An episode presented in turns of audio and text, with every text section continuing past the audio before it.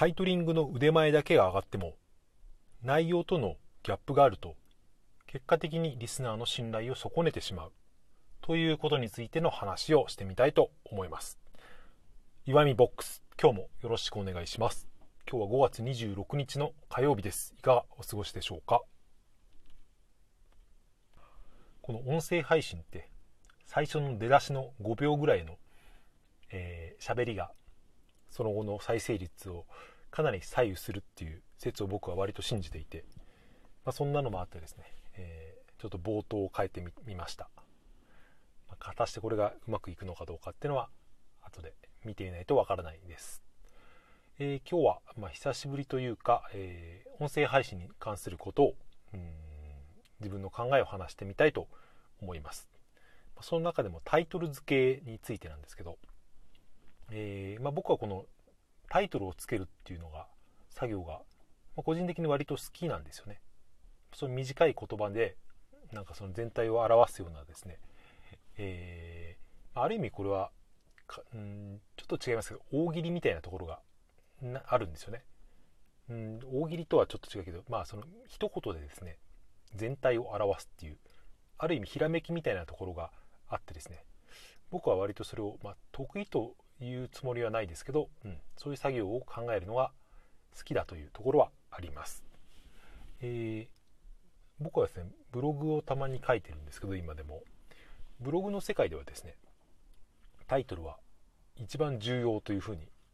言われています、えー、まあ、それはなぜかということを簡単に説明するとですねまずブログっていうのはその流入というかその読んでくれる人の、えー、出会い方経路みたいのがの問題なんですけど、えー、まあ、ここで上げているブログっていうのは大体その Google とかの検索から、えー、読んでくれる。つまりですねその読み手、え読者はですね書いてる人のパーソナリティをほとんど知らない状態から読み始めるっていうのを前提に考えるとそうするとですね、えー、うん、まず最初に目につくのはタイトルである。その Google の検索画面から、えー、検索画面に並んでいるタイトルの中から、えー、自分の興味に合いそうなものを選ぶからその結果タイトルが重要と。どんなに中身が良くてもタイトルが悪いと結果クリックされないっていう、まあ、その理屈は、えー、分かると思います。僕もよく分かるんですけど、えーそれに比べるとですね音声というのは、まあ、ちょっとその違いますよね。この放送とかですね、えー、音声配信を検索から聞いてる人っていうのは多分かなりほとんどいないんじゃないかなと思います。大体がですね、この今僕はラジオトークというアプリで配信をしていますけどラジオトークであれば、えー、誰かの配信をクリップして、えー、その人の配信ということを前提に、えー、新しい更新されれば聞いているとかあとはその他に聞くものがなくなったからなんかちょっとおすすめとか、えー、勝手に、えー、表示されたのを、えー、ランダムで聞いてみるとかそういう形が多いと思います、まあ、そう考えるとですね音声の場合はタイトル付けはそこまで重要ではない。っていうことも言えますよね。まず、え、多分一番多いのはその人の、えパーソナリティが気に入ってクリップ。もしくはその話している内容に共感して、えー、また聞いてみたいと思わせたっていうことなので、まあ、そう考えるとブログの文章とこの音声配信のコンテンツっていうのは聞き方がだいぶ違うっていうのは分かるんですけどまあとはいえですねまあタイトルが魅力的であることに越したことはないと僕は思っているのでそのブログの流れもあってですねタイトルに割と凝る時があるんですよね。まあ、とは言ってもそんなに時間かけて、えー、遂行してっていうことはあまりやらないですけど、えーえー、それでですね、まあ、ここからが本題なんですけどちょっと本題にたどり着くまでに長くかかってしまうっていうのが僕の最近の課題なんですけど、まあえー、それは置いといて僕は何が言いたいのかというとうんいくら魅力的なタイトルをつけられたとしてもですねその喋ってる内容がですねあまり完成度が高くないというか大した喋りじゃないと、えー、逆に聞いてる人はですねなんだよっていうですね、えー、がっかり感を与えてしまうんじゃないかっていうことを僕は思ったんですよね。うんつまりですねこれは誰の放送というかまあどっちからどちらかというと僕自身の放送に対してなんですけど僕はですね、まあ、自分で自覚してるんですけど、うん。まあ、喋りの内容自体はですね、うん、大したことを喋れてないし喋りのテクニックもまだまだ、えー、なところがたくさんあるっていうのは自分でも自覚してるんですよね。それでバランス的に見るとまあその文章を書いていた期間のが長いっていうこともあって、まあ、タイトル付けの方はですね、まあ、一般平均からすると、うん、それなりになんか分かりやすいタイトルを付けれるんじゃないかっていう、えー、まあ、思い違いかもしれませんがそういう自負があるんですね、えー、そうするとですねバランス的にっていうことですけど、うん、タイトルは割とかっこいいタイトルをつけれるのにそれを聞いてみるとですねなんだこのしゃべりっていう風になってしまうことが、えー、僕のトークでは起こりうるんじゃないかっていうことをふっと思ったもんですからそれについて、えー、考えてみているんですね、まあ、実際にそういうことが起こっていると仮定して、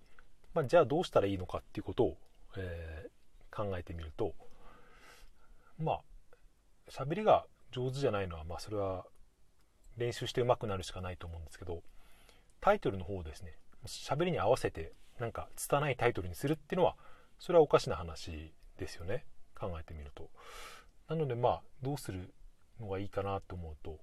まあ、考えいろいろ考えた中で思ったのはですねまあそのままいくっていうのが普通一番なんですけど、まあ、そうは言っても、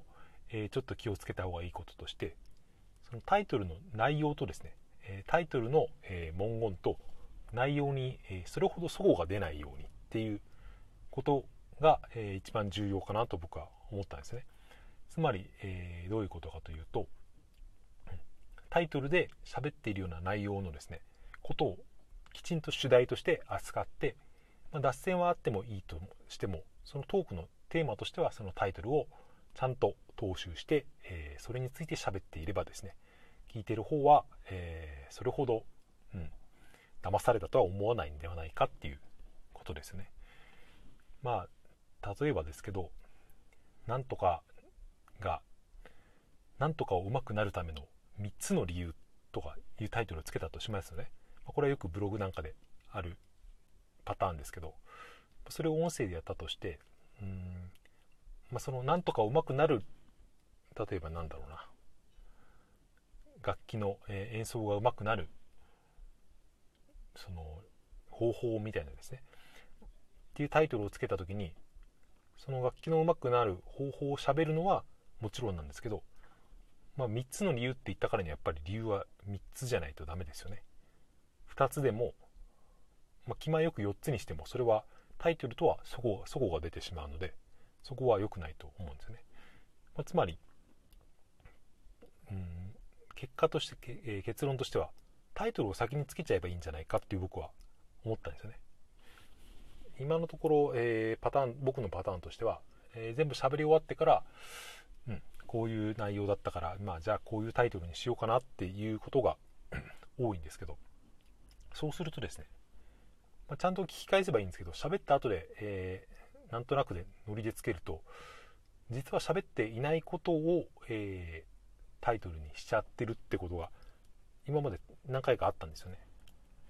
まあ、なので、えー、まあ、それでどんなにですね、え、魅力的なタイトルにしてもですね結果喋ってる内容と違うとですねそこは、えー、逆効果になってしまうっていうですねせっかくタイトルにつられて聞いてみたのに全然喋ってないじゃないかっていうのはですねこれは多分かなり致命的というか僕はそういう同じ理由で、えー、人のこの人のしゃべりを聞かないでおこうって思ったことが何回かあるので、それはやめた方がいいと思うんですよね。まそれを回避する方法として最初にタイトルを決めてしまうっていうですね方法は、え有効かなと。最初に決めてしまうことは何がいいかっていうと、うん。まあ、それに以外のことを喋らなくなると思うんですよね大体。僕はその今回のトークは最初にですね、えー、まあ、タイトリングの腕前だけが上がると、えー、内容との相ができてリスナーの、えー、ちょっとぐちゃぐちゃになりましたけど信頼をなくすみたいなですね、まあ、こういったタイトルを最初につけて喋り出したんですけどそうすることによって多少の脱線というか、えー、本題に行くまでに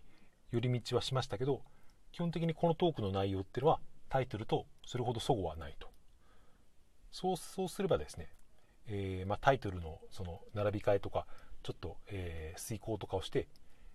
いいタイトルにもし仕上げたらですねそれはちゃんとトークにプラスの方向に働くというですね、えー、いうことを考えました。うんつまりですね最初にしゃべる内容を大体決めてタイトルを先に決めちゃうっていうのは割と効果的な方法なんじゃないかなと思いました。そうすると完全なフリートークっていうのにはならないので毎回これでやるのはちょっとしんどい部分はあるかもしれないなとは思いますけどっていうそういう話でした、えー、最近だんだんこの12分目いっぱいまで喋るような癖がついてきていますけどうん内容自体はそれほど、えー、深まっていないような気もするのでそこは、えー、気をつけていかなければなと思っていますが真面目かって話ですよね。はいそんな感じで最後まで聞いていただいてありがとうございました、えー、もしまた聞いてもいいと思われた方はですね、えートークのトップページからですね、えクリップ番組クリップの方をしていただけると大変嬉しいです、えそれでは、えお付き合いいただいてありがとうございました。さようなら。また明日。